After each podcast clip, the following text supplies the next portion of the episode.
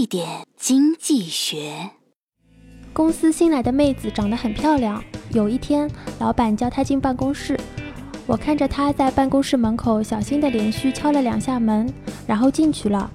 三十分钟后，她衣衫不整地出来了。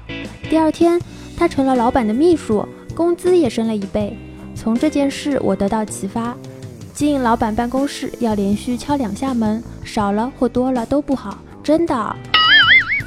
原来晋升的路不止一条。找到自己特长，好好发挥优势就行。其实投资也是如此，最重要的是要找到适合自己投资的风格和风险偏好。具体做法是：一要衡量自己总体资产状况，包括个人收入、储蓄情况等，有多少资金才能做多少投资；二要考虑自身所处年龄段、个人风险偏好等。三，如果你是刚入门的新手，就要多了解不同的产品风险程度、投资门槛等。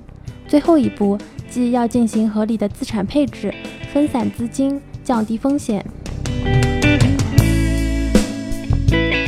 更多内容，更多投资门道，请关注微信公众号“好买商学院”，教你聪明投资。